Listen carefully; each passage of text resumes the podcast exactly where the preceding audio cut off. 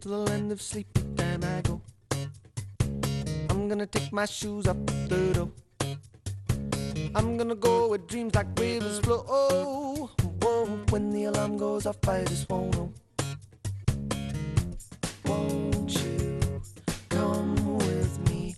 Won't you before they're gone? Bueno, pues estamos en tiempo de tertulia aquí en la sintonía de Radio Popular Erri y Ratia y hoy, hoy vamos a hacer una tertulia especial. Y sobre todo porque además dentro de nuestro pantel de tertulianos también tenemos pues gente mucho más joven y eso es lo que voy a ir presentando en el día de hoy aquí. Marta Azquerecocha, ¿cómo estás Marta? Caixo, muy bien. Eh, tenemos a Onaya Edo también. Unai. Muy bien, muy bien. Y a Jonathan García, que está con nosotros. Jonathan, ¿cómo estás? Ay, eso, uno, gracias por meterme en esa cosa de los jóvenes. Sois de los más jovencitos, así, de los más jovencitos de la tertulia, porque hoy vamos a dedicar también un espacio a hablar de la emancipación y de esos problemas jóvenes que muchas veces se manifiestan.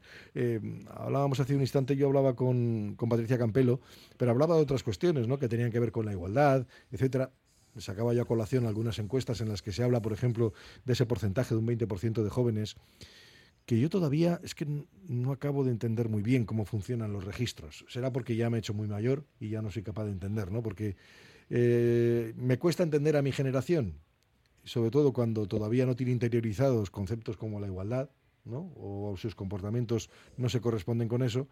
Y me cuesta todavía mucho más en jóvenes que se supone que han estado ya educados en unos principios muy concretos y demás, ¿no? Y que bueno, todavía manifiestan que un 20% rechazan, por ejemplo, o creen que no existe esa violencia machista, etcétera, ¿no? Pero bueno, estas digamos, son algunas circunstancias que me llaman mucho la atención. Y luego, lógicamente, porque hay problemas muy, muy relevantes, ¿no? Por ejemplo, el que salgan o salgáis de casa tan tarde como estáis saliendo. Y lo pongo así en general, ¿no? ¿Eh, Marta? Sí, bueno, respecto a lo primero que hablabas de, que el 20% rechaza la violencia machista.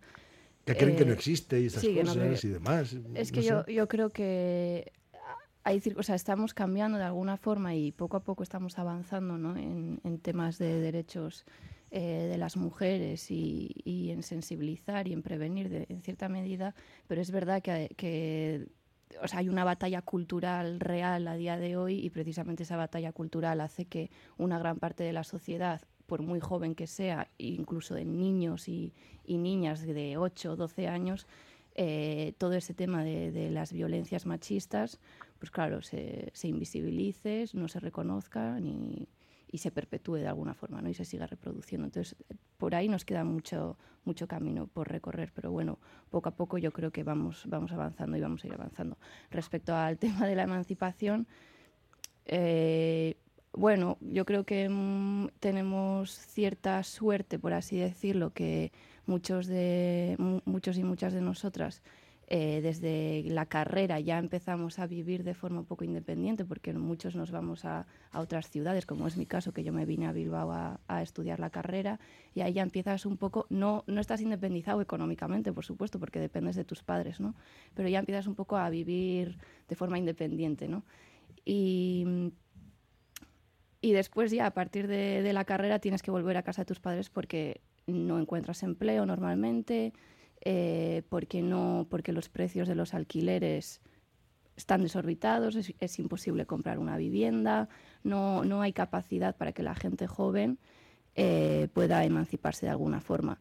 Y si, y si lo hacen, y si lo hacen eh, en cierta medida porque han conseguido un empleo, muchas veces esa emancipación se, se, retrasa porque los empleos que estamos consiguiendo a día de hoy, eh, las personas jóvenes tienen unos sueldos paupérrimos, no llegamos a fin de mes, por lo tanto, esa capacidad de emanciparte de tus padres económicamente, sobre todo de tener solvencia económica, es prácticamente imposible hasta los 35.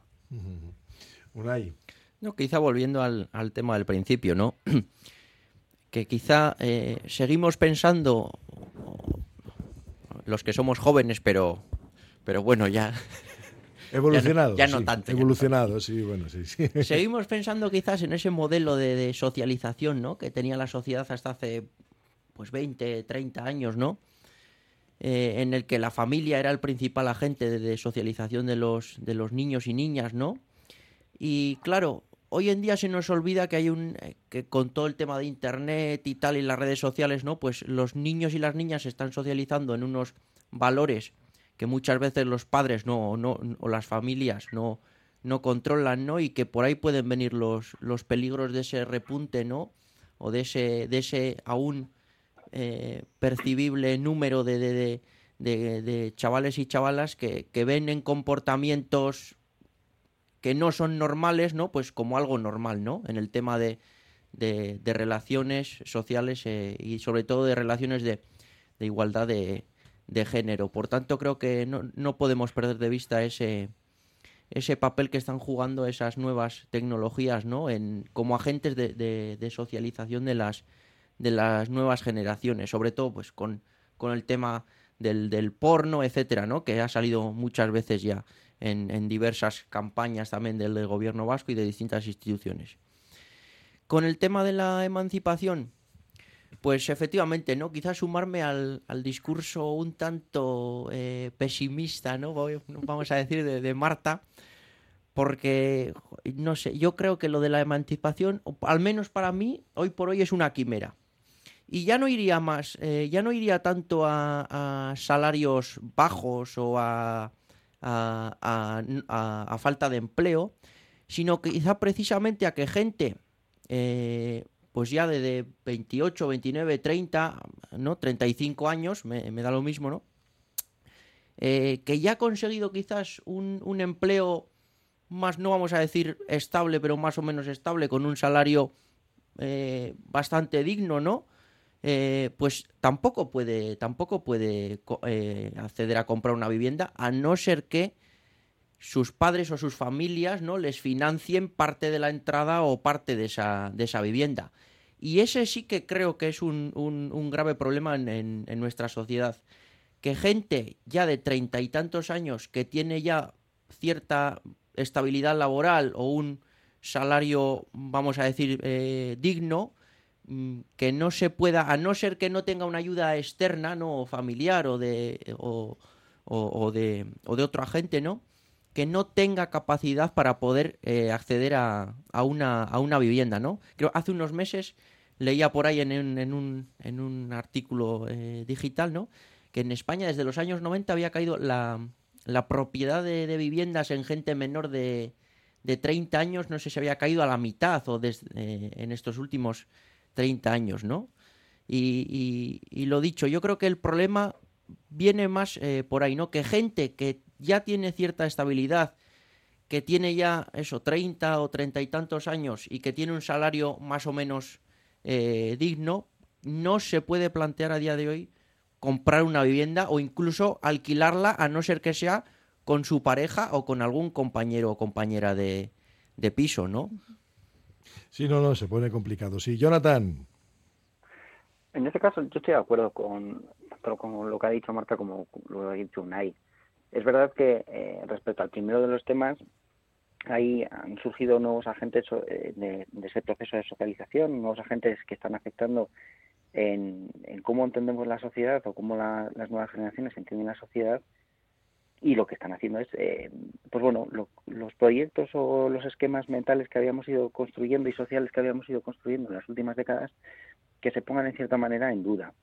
Eh, recuerdo un estudio de la Fundación FAD también, hace unos años, que hablaba de la caja, como había gente que se encontraba dentro de la caja todavía en unos valores machistas, eh, otros que se encontraban fuera de, esa caja con, el imaginario de la igualdad ya construido y otros que se encontraban en el borde de una caja, en el borde de una caja y además en, una situación en la que no, no, eran estrictamente valores machistas los que, los que seguían teniendo eh, enraizados, sino que eran valores que se denominaban como posmachistas, ¿no? una nueva vuelta de tuerca a ese machismo para seguir reconfigurando la sociedad desde una perspectiva de una cierta dominación y resultaba curioso, ¿no? También saber cómo hay un porcentaje significativo de la, de la juventud que se encuentra en ese borde y juega, ¿no? Y coquetea con, con esos espacios. Es verdad que todavía eh, son muchos los ámbitos en los que queda por trabajar y es verdad que esos ámbitos a veces eh, se extralimitan de, las, eh, de los muros de la vivienda, de la familia, eh, se extralimitan los muros de la propia escuela como actor en esos primeros años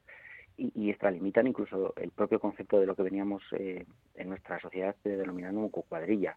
Con lo cual, eh, hay que identificar claramente esos espacios para poder también trabajarlos y para poder también ofrecer proyectos alternativos reales, sólidos y que demuestren que esta igualdad eh, no es no, no, está construida en contra de nadie, sino está construida a favor de a favor de todas las personas que integramos esta misma sociedad. Y el segundo de los temas, el de la emancipación, es el que me resulta mucho más complicado también, porque en este caso eh, la emancipación en la actual perspectiva económica, social y política, eh, los factores que afectan a la misma son, eh, creo que se han multiplicado en los últimos años. Eh, pensemos que, ¿no? leyendo esta mañana la prensa, la multa estratosférica que, que el Ayuntamiento de Barcelona ha impuesto a las viviendas turísticas. Claro, una, en un proyecto de una economía que en principio era una economía de personas, no una economía más próxima, con ese alquiler de viviendas para sacarlas, para que sea más accesible el turismo y demás, eh, estamos viendo cuáles son las consecuencias. Las consecuencias del abandono de, o sea, de la manipulación o de la pues se nos ha ido, se nos ha ido Jonathan en estos momentos.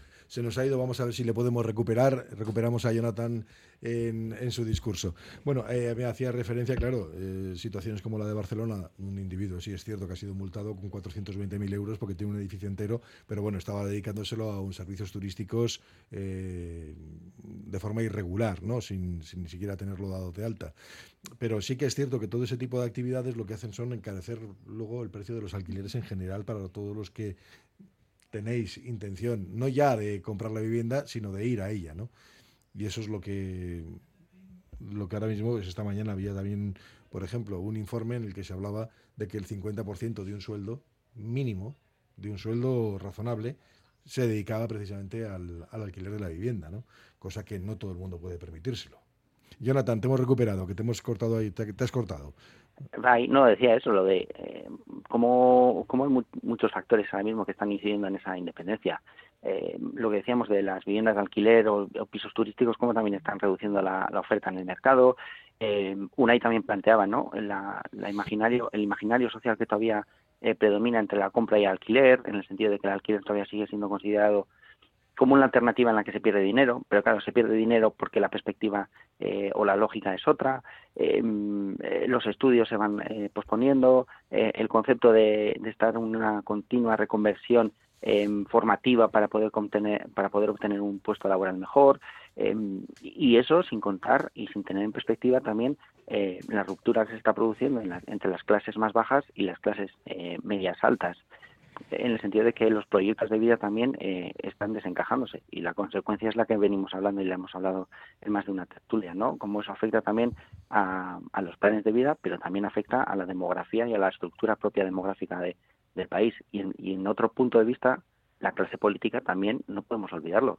La mayoría de las políticas eh, públicas sociales que se vienen implementando en los últimos años, la mayoría de ellas tienen una perspectiva que no es la de la juventud, sino que es la otra, porque si vemos eh, en estos últimos meses se hablaba de la revalorización, revalorización de las pensiones, se hablaba de eh, otros tipos de escenarios en los que se tenía más en cuenta a esas personas, o hablamos de las jubilaciones, pero pocas, en pocas ocasiones, o no en tantas ocasiones, se habla de, la realidad o las necesidades propias de la juventud. Pensemos que la última noticia así de impacto que pueda haber estado afectando a la juventud es la de eh, que las prácticas eh, obligatorias en, las, en, los grados, en las eh, formaciones profesionales y demás, a partir de ahora van a ser cotizadas.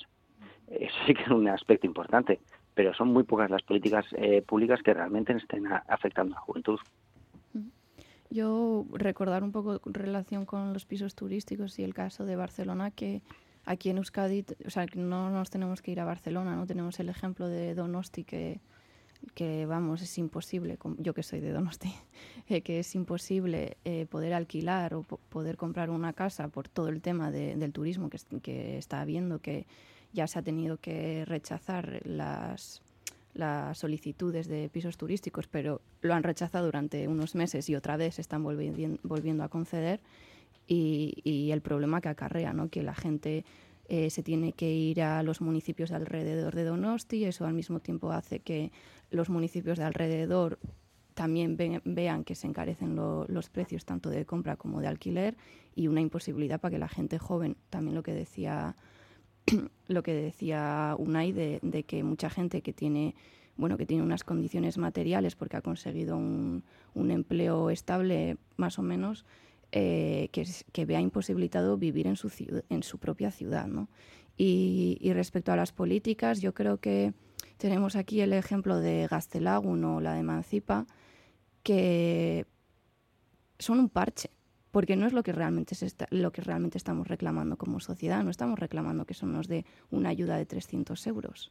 Lo que estamos reclamando es que se regulen los alquileres, que se regulen los precios de compra-venta. O sea, yo creo que las demandas que estamos haciendo a nivel social o a, desde la ciudadanía no es que se nos den ayudas, porque esas ayudas no, no solucionan el problema real. El problema eh, no es que simplemente no se pueda acceder a un alquiler, es que las condiciones materiales a nivel de empleos, a nivel de salarios, a nivel de precariedad laboral, hace que se nos imposibilite poder acceder a una vivienda eh, para comprar o para alquilar. Entonces, claro, esas ayudas, bueno, pues vale, son ayudas, yo las, las recibo porque al final yo tengo unas condiciones materiales que, que, pues que no voy a llegar si no, y, y, necesito pedir esas, esas ayudas, pero no solucionan el problema real.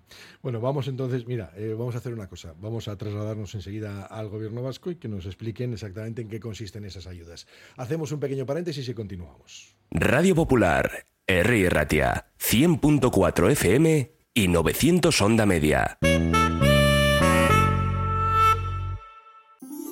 Estas navidades regala descanso, regala salud, regala Suite Deluxe. Piensa en tus seres queridos, tus padres, tus hijos, tus familiares más cercanos, pero también piensa en ti, porque tu salud y la de los tuyos es lo que importa. Estas navidades regala descanso, regala salud, regala Suite Deluxe. Suite Deluxe, cambiamos tu cama. Mejoramos tu vida. En Óptica Lázaro también queremos celebrar contigo esta Navidad y te proponemos un regalo con vista para celebrar que llevamos 37 años cuidando de tu salud visual. Nuestro cheque regalo que además es acumulable a todas nuestras ofertas. Óptica Lázaro, único centro médico optometrista Parilux, especialista en Basauri. Sorionac. Cada vez tengo más visitas en la web. Ayer me entró el primer pedido por Instagram. Ahora tengo ordenada mi base de datos de clientes y puedo enviarles mis ofertas. He conseguido salir en los primeros puestos de Google. He averiguado por qué apenas tenía ventas en mi web y ya me lo han arreglado. Euscommerce, el programa de transformación digital del Departamento de Turismo, Comercio y Consumo del Gobierno Vasco, gestionado por las cámaras de comercio vascas. En Alfombras Orientales Masarrat traemos el confort de Oriente a tu hogar. Dale a tu casa la belleza y calidez que se merece con nuestras alfombras. Ven a vernos y descúbrelas en persona. Alfombras Orientales Masarrat, calle Ledesma 20 Bilbao. Esta Navidad descubre Álava, descubre el Belén monumental de Vitoria-Gasteiz, disfruta de la pista de hielo y sumérgete en el ambiente navideño que inunda las villas medievales de la provincia. Es una invitación del Departamento de Fomento del Empleo, Comercio y Turismo de la Diputación Foral de Álava. Llevamos el gasóleo a donde nos lo pidas. Somos distribución de gasóleo a Jarte para automoción, agrícola industrial, calefacción y maquinaria de obras. Estación de servicio a Jarte en Arrigorriaga. Se realizan pedidos online. Distribución de gasóleos a Jarte 94 671 0277. Egunon Vizcaya. Pues hablando precisamente de emancipación juvenil, hay que recordar que la edad media de emancipación hace unos años estaba en torno a los casi casi 30 años. Lo cierto es que nos retrasamos con respecto a lo que es la media europea, con respecto a lo que ocurre en otros, en otros países. Miren Sarachaga es directora de Juventud en el Gobierno Vasco. Miren, ¿qué tal? ¿Cómo estás, Bueno, miren, eh, sí es cierto, ¿no? Que vamos con más retraso que, por ejemplo, lo que pueden suceder en países de alrededor. Sí, así es. Eh, la edad media de emancipación en Euskadi, bueno, en el momento que elaboramos la, la, estrategia de emancipación estaba en torno a los 30 años. Sí que es cierto que en el último año ha bajado un poquito, eh, pero como dices, eh, las personas jóvenes se emancipan tres años más tarde que lo hacen a nivel europeo. Y además hay que tener en cuenta que en el momento en el que les preguntamos ¿no? a estas personas jóvenes qué edad consideran que es la ideal ¿no? para emanciparse, eh, lo que suelen decir es en torno a los 24 o 25 años. Entonces ahí vemos ¿no? que sí que tienen esa intención o necesidad de, salir de, ese hogar familiar, pero bueno, pues ya sabemos el diagnóstico que, hacemos ¿no? de la situación laboral, del acceso a la vivienda y demás, pues eso hace que se retrase esa salida, esa emancipación. Bueno, eh, yo recuerdo en el decreto precisamente en el que se presentaban las ayudas, se hablaba de que estos procesos, estas tardanzas, al final tienen consecuencias. Sí, claro, evidentemente, si tú sales más tarde de, casa, empiezas tu proyecto de vida, digamos, más tarde y, bueno, pues aquellas personas que decidan tener familia, por ejemplo, pues también lo va a hacer en una edad más tardía, ¿no? Entonces, eh, al final, eh, lo que es el impulso de, la emancipación o de adelantar la fecha, la, edad de emancipación, perdón, es precisamente el primer eje de, la estrategia del reto demográfico. Eh, digamos que todo ello está unido. ¿Ha tenido que ver algo la pandemia con este retraso? Eh, no, sí que vimos que durante la pandemia, pues como era lógico, había jóvenes que volvían, ¿no? De, igual habían iniciado ese proceso de emancipación, pero que volvían a, sus casas, pero digamos que no, más allá de, esa situación, digamos, temporal de la pandemia, es algo que, se ha mantenido en, los últimos años, sobre todo esa diferencia, ¿no? Respecto a los procesos de emancipación en Europa. Bueno, eh, los puntos principales, ¿dónde podrían estar situados? Eh, primero, en ese retraso de la emancipación, también, por ejemplo, en las franjas de edad eh, sobre las que debe actuarse, sobre las que hay que hacer incidencia especial. Sí, eh, al final el programa Emancipa es el quinto proyecto tractor de la estrategia para favorecer la emancipación que aprobamos en, en marzo de, de, del 2023, perdón, y eh, eh, precisamente lo que buscamos con, con esta ayuda, ¿no? con, con este impulso, es eh, incidir en esa franja de edad que consideramos que, que, está en una situación, digamos, de más fragilidad, en el sentido de que quizás tengan su primer empleo, pero pues sabemos que el salario no es suficiente para poder hacer frente a, ese gasto normalmente en alquiler, ¿no? que, esa primera salida igual eh, lo normal es que, que sea en alquiler. Y por eso en la estrategia se identificó de manera muy clara que la franja de edad en la que teníamos que incidir era entre las personas jóvenes entre 25 y 29 años y por eso la ayuda de Emancipa se dirige a ese colectivo en concreto. Bueno, la emancipación viene también relacionada precisamente con la vamos con el rejuvenecimiento precisamente de la sociedad porque permite eso, proyectos vitales, proyectos familiares.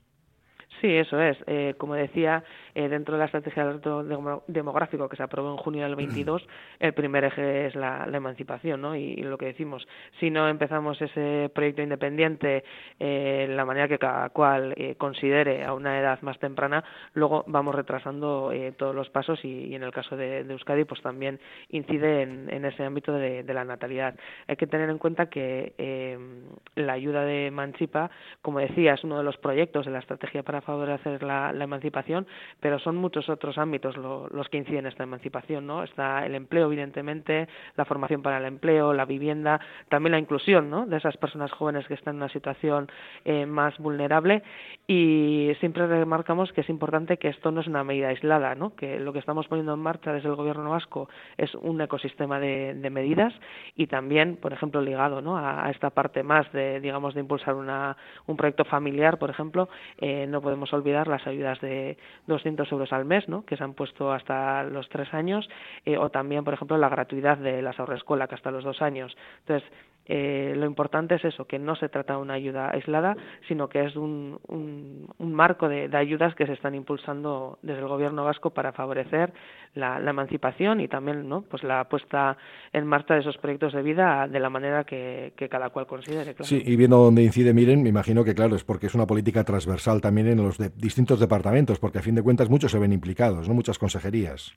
Sí, eso es. Eh, la estrategia está abordada en coordinación con los distintos departamentos del Gobierno vasco y precisamente, bueno, una de las bases por la cual eh, la Dirección de Juventud ha pasado a formar parte de la Andacaritza es esa, para impulsar esa visión transversal de, de la problemática o de las necesidades de las personas jóvenes en todos los, los ámbitos, en todas las políticas públicas que se impulsan desde el Gobierno vasco y luego también en coordinación con el resto de, administraciones.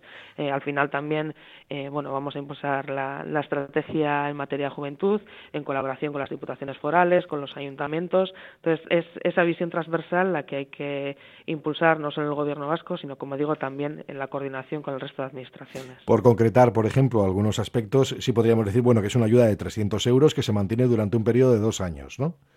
Sí, eso es. Eh, al final, el, el objetivo de, esta ayuda es dar ese empujón, ese espaldarazo, y, y entendemos que eh, por eso se, se, limita a esos dos a esos dos años. Luego sí que hay otro tipo de ayudas, por ejemplo, para eh, poder eh, abonar un alquiler, ¿no? De una vivienda privada, que es el programa Gastelagun de, del Gobierno vasco, que digamos tiene un periodo más amplio, ¿no? Desde los 18 hasta los 35 años.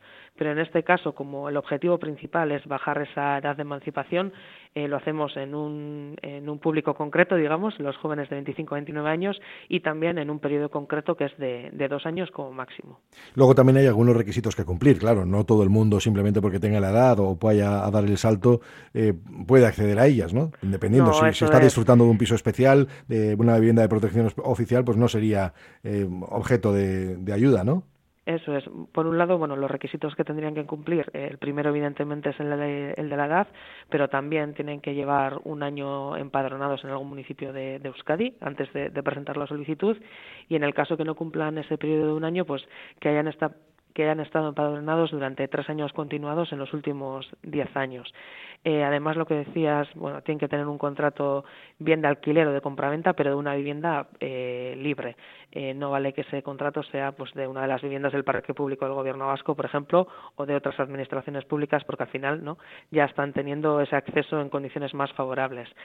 Eh, y luego también eh, hay que tener en cuenta que tienen que acreditar un, un, gasto, ¿no? Es decir, bien con el contrato de alquiler o bien, por ejemplo, en el caso de comprar la vivienda, pues que estén abonando eh, una hipoteca o, un préstamo personal. Es decir, eh, no van a poder acceder, por ejemplo, aquellas personas en las que, eh, por ejemplo, pues tu Aitite o tu mamá te hayan cedido una vivienda que tuvieran vacía. Eh, es decir, que, que es importante dejar claro eso, ¿no? Que tienen que acreditar que el emanciparse les está suponiendo un gasto en el momento de, de salir de, de, la vivienda. Como tenemos ya experiencias previas, eh, ¿suele tener buena acogida ese tipo de iniciativas? de incentivación. Eh, sí, por ejemplo, el, el, programa que os estaba comentando antes también del Gobierno vasco para el abono de alquiler eh, son más de 8.000 las personas jóvenes que, están recibiendo esta ayuda. En el momento de hacer la memoria económica, eh, bueno, hemos hecho unas estimaciones de que hasta 15.000 personas jóvenes podrían solicitar esta ayuda. Eh, de hecho, bueno, la partida presupuestaria que se ha incluido eh, para el presupuesto de, este año del 24 es de 53 millones de euros. Y bueno, esperamos que, esta información llegue a todos los jóvenes que se encuentren en esta situación, que soliciten la ayuda y, y pues eh, si se agota el presupuesto pues pues sería lo, lo ideal y, perdona, eh, volviendo un poco a requisitos, se me había olvidado que también es importante que hay un límite de ingresos, eh, tanto mínimos como máximos. Tienen que tener un mínimo de 3.000 euros de, de, ingresos anuales y eh, un máximo de 28.000 euros. Y en el caso de que hagas, por ejemplo, la tributación conjunta, pues por ejemplo con tu pareja, ese límite máximo sería hasta los 34.000 euros. Bueno, eso para tenerlo presente, ¿no? Lo que pasa sí. es que se supone que ya todos aquellos que están por encima de esas cantidades, pues evidentemente no necesitarían impulso ayuda, ¿no? Ni mucho menos, claro. Sí, bueno, a la hora de hacer la, la estrategia, ¿no? Eh, hicimos un análisis de cuál sería eh, esa situación, ¿no? En la, en la, que necesitan ese complemento de ayuda y, y, estimábamos que estos eran los, los ingresos en los que teníamos que, que incidir. Hablamos de ingresos brutos, eh, me imagino, ¿no? Claro, ¿no? Eh, sí, luego, bueno, una vez que vayamos concretando, porque ahora tenemos que aprobar una convocatoria eh, que se publicará, eh, por eso decíamos que eh, la fecha para solicitar la ayuda será a partir del 20 de febrero eh, ahí es donde ya iremos concretando, iremos dando información mucho más clara a las personas jóvenes para que hagan, eh, ¿no? Pues para que vean si situación entra dentro de, de estos baremos de, de, ingresos. Bueno, lo que sí es cierto es que el propio, la propia dirección ¿no? de Juventud, en este caso, ve incrementado notablemente su, su ingreso y su, y su disponibilidad de recursos, ¿no? Lo que quiere decir que es una iniciativa en la que hay mucha voluntad por parte del propio gobierno para ponerla en marcha, para incentivarla y, y para lanzarla, ¿no? Porque hablamos de sí. 53 millones, ¿no, Miren? Eso es, eh, simplemente con ese importe de, de, los 53 millones para, para la ayuda de Emancipa estamos eh, multiplicando por cinco el presupuesto que era ordinario de, de, la Dirección de Juventud, ¿no? Y también, evidentemente, se está haciendo el esfuerzo para contratar el personal necesario, para gestionar la ayuda y yo creo que, bueno, eh, desde que la Dirección de Juventud eh, vino a, a Lendacaritza, eh, creo que desde el propio Lendakari se ha marcado claramente que la situación de las personas jóvenes es una prioridad para este gobierno vasco y bueno, a todo ello responde eh, pues la elaboración de la estrategia de emancipación y ahora el desarrollo de, de los distintos proyectos que están en, dentro de, esta estrategia. Sí, porque eso sería, como has mencionado además, uno de los polos sobre los que actuar, lógicamente hay que muchos más, ¿no? Porque las preocupaciones de la juventud pues están claras, eh, el empleo, la vivienda son las fundamentales y son los que le hacer proyectos de vida, claro. Sí, así es. De hecho, eh, bueno, dentro de esta estrategia de emancipación, eh, el último de los proyectos, el décimo, es la elaboración de un pacto eh, por la Juventud de, Euskadi, ¿no? en coordinación con el Consejo de la Juventud de Euskadi, con EGK, y en, octubre y noviembre hemos hecho una consulta en la que han participado eh, más de 5.500 eh, personas jóvenes, en las que precisamente les pedíamos identificar eso, ¿no? cuáles son sus necesidades, sus problemas, y, y precisamente son los temas que, que, has comentado, empleo, vivienda, pero por encima de todos ellos eh, aparece el, el ámbito de la salud eh, no solo de la salud física, sino también la salud mental, que como sabemos es, es una cuestión que, que, importa y que interesa mucho a la juventud hoy en día. Bueno, sin lugar a dudas, eh, el objetivo de este de este programa de Emancipa eh, está situado, sigue situado en el 2030. Sí, así es. Eh, como decía, esto parte de, de la estrategia eh, 2030 para favorecer la emancipación y ahí lo que el objetivo que nos marcábamos era, por un lado, bajar la edad de, de emancipación a los 28 años, eh, es decir, bajarla, digamos, dos años de, de, lo que teníamos en el momento que se realizó esa estrategia y luego incrementarla el, el porcentaje de la tasa de emancipación, ¿no? que ahora está en torno a un 30%, pues incrementarla hasta un 50%, es decir, que las personas jóvenes que estén en esta franja de edad, el 50% estén ya eh, emancipadas. Sí, dentro de los objetivos, eh, estuve observando algunos de ellos, algunos llamaban especialmente la atención cuando hablábamos de la propia cohesión, ¿no? de promover esa cohesión inter intergeneracional ante situaciones de vulnerabilidad, que eso también es uno de los elementos importantes sobre igual muchas veces no pasa desapercibido porque igual no es el, la preocupación principal, pero sí que es uno de los objetivos para atender, ¿no? Sí, así es.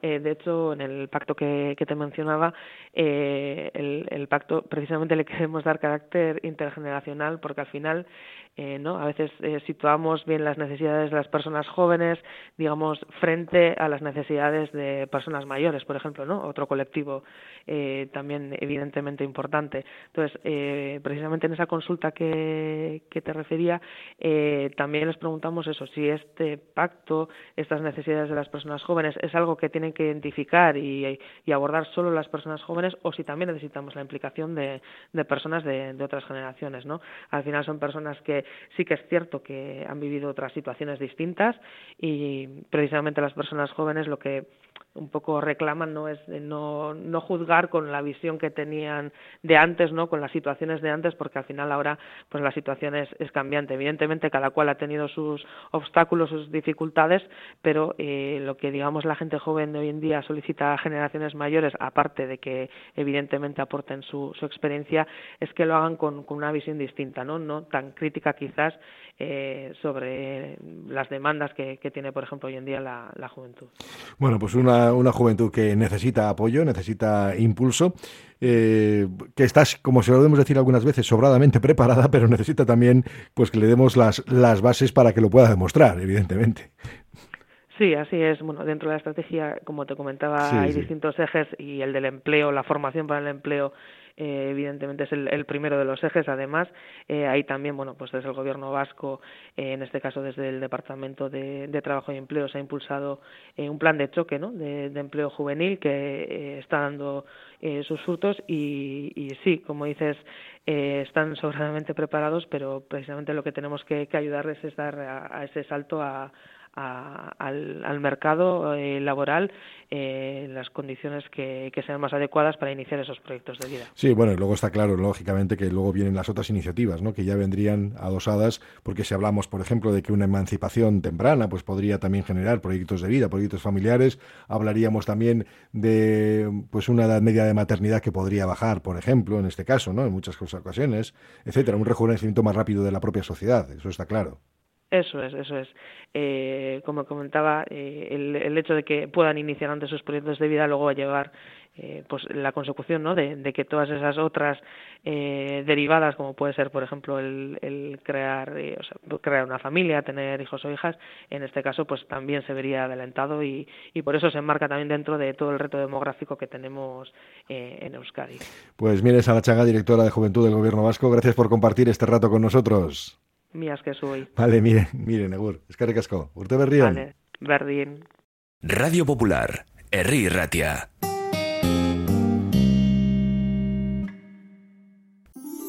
Estas navidades regala descanso, regala salud, regala Suite Deluxe. Piensa en tus seres queridos, tus padres, tus hijos, tus familiares más cercanos, pero también piensa en ti, porque tu salud y la de los tuyos es lo que importa. Estas navidades regala descanso, regala salud, regala Suite Deluxe. Suite Deluxe, cambiamos tu cama. Mejoramos tu vida.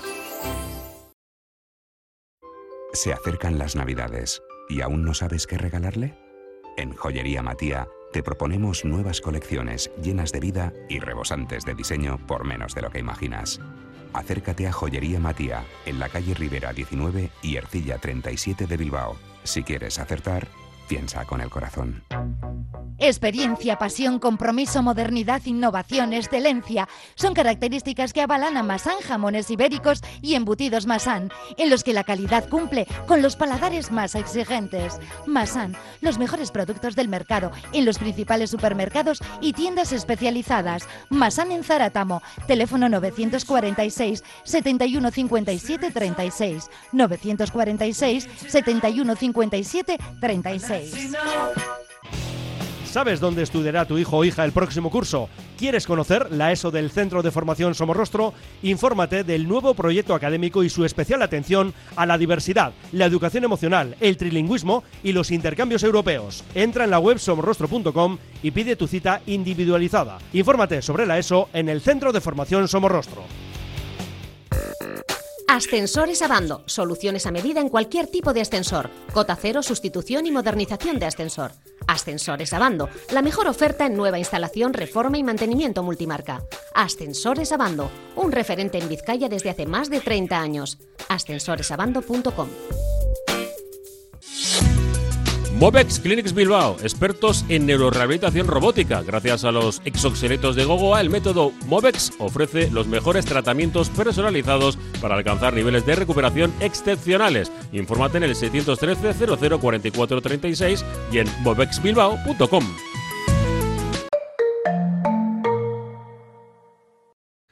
Bueno, pues sí, hemos estado escuchando a Miren Sarachaga precisamente como directora de Juventud. Pero bueno, digamos que esas son las dificultades que os habéis encontrado, que estáis encontrando los, jóvenes ¿eh? en el día sí día también. Por cierto, que algunos oyentes decía que me parecen muy bien las ayudas a los jóvenes, pero ¿por qué no a los no tan jóvenes, 40 años? Sus condiciones económicas todavía no han podido, no han podido emanciparse, dice, por ejemplo, ¿no? Porque sí es verdad que a la hora de poner una raya, mm, dices, claro, te encuentras ahí, ¿no? Eh, otro oyente dice, hacía referencia a que uno de los factores que han influido en la subida de los precios del alquiler de los pisos es el aumento del turismo. De todos he sabido que en un país muy turístico es caro para sus habitantes. Eh, por otro lado, bueno, alguno que decía que la gente para que se revaloricen las pensiones sale a la calle, lo defiende, lucha por ello. ¿Vosotras y vosotras qué hacéis? ¿Cuántas veces habéis salido a luchar por algo? Si sois los primeros que os quedáis en casa. Ah, ahora, en vez de ir contra los poderosos, vais contra los pensionistas. No voy a decir lo que las catalogaciones que hace luego. Dice, es más eh, que bajen las pensiones que más de un joven igual se entera, que vive de la pensión del abuelo, mucha gente. Seguid mirando el móvil, dice este oyente, anda. bueno, eh, movilizarse. Creo que, sí, sí, por, por, alusiones, lo que he dicho no es que bajen las pensiones ni nada por el estilo. He dicho que la clase política tiende a prestar más atención a un cierto sector de la población que hacia otro sector de la población. Y podemos entrar en el debate de la participación política y también podemos entrar en el discurso de si la participación política de la juventud eh, está reducida o no. Es reducida si lo comparamos en los esquemas de, de la participación política, la participación eh, política clásica de manifestaciones, eh, voto y demás. Pero es verdad que comienzan a surgir nuevas eh, formas de participación política que esa forma, esa participación política está copada por clase, eh, por clase, eh, perdón, por, eh, por el estrato más joven de la población. Y pensemos que en, las, en los nuevos partidos políticos surgidos hay un componente muy importante de población juvenil. y eso tampoco es desdeñable. Es decir, mm, la participación puede ser menor, sí, pero también es verdad que han cambiado las formas de participar políticamente. Y, y, y eso no, no, no se puede desdeñar tampoco. Sí, yo, yo, yo, bueno, respecto a la participación política, eh, pues lo que, de, lo que decía Jonathan, que las, que las formas de participar es, cambian ¿no? a lo largo del tiempo, cada contexto eh, histórico, cada contexto temporal, pues, pues tiene sus formas de, de participar.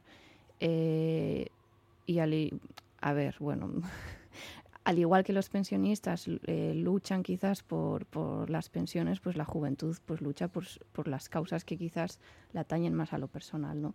Pero eso no significa que no participen, que no haya una cultura política eh, dentro de la, de la juventud. Yo creo que, que es un poco reduccionista esa forma de pensar. Y respecto al tema de emancipación, yo creo que se olvidaba en la entrevista mencionar también que cuáles son los requisitos para poder... Porque muchas veces nos quedamos solo con que dan 300 euros y ya está, ¿no? Pero, much, pero se nos olvida la parte de los requisitos que son lo que al final condicionan que haya gente que pueda pedir esas ayudas y otras personas que no. Y yo creo que lo más relevante de, por ejemplo, de Gastelagun, que es la ayuda que había antes, bueno, que ahora está emancipa, ¿no? Pero, y que se pueden complementar entre ellas, pero la ayuda de, de alquiler, que es solo dirigida al alquiler, que es Gastelagun, eh, yo creo que es muy importante mencionar y recordar una y otra vez que hay un tope de precio del alquiler para poder eh, obtener esa ayuda, que es 800 euros en las capitales vascas, 800 euros como máximo de alquiler en Donosti, en Bilbao y en Gasteiz. Y yo creo que es importante señalar también que la media de precio, por ejemplo, en Bilbao de alquiler son 1.060 euros. Entonces, si la media de alquiler son 1.060 euros y tú me estás poniendo el requisito de 800 euros como máximo, ¿quién va a poder eh, obtener ese tipo de ayuda? Pues al final se trampea, se trampea con el propietario, el propiet tú haces un acuerdo con el propietario de que te ponga el alquiler a 800 euros, pero tú al final sigues pagando hasta esos 1.060 como mínimo eh, en negro, ¿no? Y entonces volvemos otra vez o una vez más a, a, ver que este tipo de ayudas son un parche a la, a la, a la realidad y que no solucionan el problema estructural de base. Yo estoy completamente de acuerdo con, con Marta. Creo que también, vamos, no sé, no sé si, si, si, esas personas han estado oyendo la, la tertulia, pero desde luego que, que de pidigüeños no, no hemos ido desde luego, ¿no? Y precisamente si hemos sostenido algo aquí, en esta, en esta tertulia ambos, ¿no? Es eh, que las ayudas, eso, que las ayudas al final son, son, como ha dicho Marta ahora mismo, son un parche, ¿no? y que lo, lo que queremos la, la, la, mayoría de los jóvenes, o, o, al menos nosotros, ¿no? Es trabajar, tener un salario digno y, y, poder acceder ya sea a una vivienda en compra o en, o en alquiler, ¿no? Ahora bien, problemas que tenemos encima de la mesa, Bilbao, por ejemplo, ¿no? Que creo que es una de las es una ciudad con un parque de viviendas muy muy antiguo ya, ¿no? Con unas viviendas con unos con una cantidad de daños relevante, ¿no? Que a la hora de también de, de comprar y tal supone un esfuerzo extra para, para tener que, que, hacer algún arreglo o lo que sea, ¿no? Y eso también puede dificultar. El tema de, de, del turismo, ¿no? Estamos viendo cómo es que ya no es que haya viviendas turísticas en, en el casco viejo, sino que estamos viendo ya habitaciones y viviendas turísticas en, en, en barrios, en los barrios altos de Bilbao, ¿no? Véase un Recalde o un Arabella o un no sé, en cualquier, en cualquier barrio de Bilbao te encuentras el cartelito de, de, viviendas turísticas. Claro, si ya las viviendas del centro se están usando para tema turístico, imaginemos cuál puede ser la situación si eso se llega a extender eh, ¿no? de forma generalizada a los barrios de la periferia de Bilbao o incluso a los pueblos de, del Bilbao metropolitano, ¿no? O sea, los, ahí los precios del alquiler eh, van a subir sí o sí porque seguramente a un casero le, le salga más rentable o saque más, más rendimiento a esa vivienda alquilándoselo un fin de semana a, a unos turistas que alquilándoselo a una familia eh, por un precio eh, normal durante eh, meses, ¿no? Y eso, y eso ya lo estamos, ya lo estamos viendo. Y desde luego que es un tema súper complejo, como decía Jonathan, al, Jonathan al, principio, ¿no? Que no tiene fácil solución, desde luego. Que también tiene que ver el modelo de vivienda que tenemos en España y también en, en Euskadi, ¿no? Que desde luego que no fomenta para nada el tema del alquiler y mucho menos el alquiler de, de vivienda pública como en otros como en otros países, ¿no? Y ese al final es el problema estructural de base de, del acceso a la vivienda hoy por hoy. Y yo no pondría el foco tanto quizás en la edad de emancipación que parece que a las instituciones no se les llena muchas veces la boca, no, hay que emanciparse a los 20, a los 18.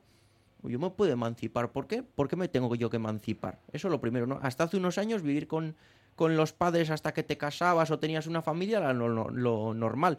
No te tenías por qué emancipar a los 18, ¿no?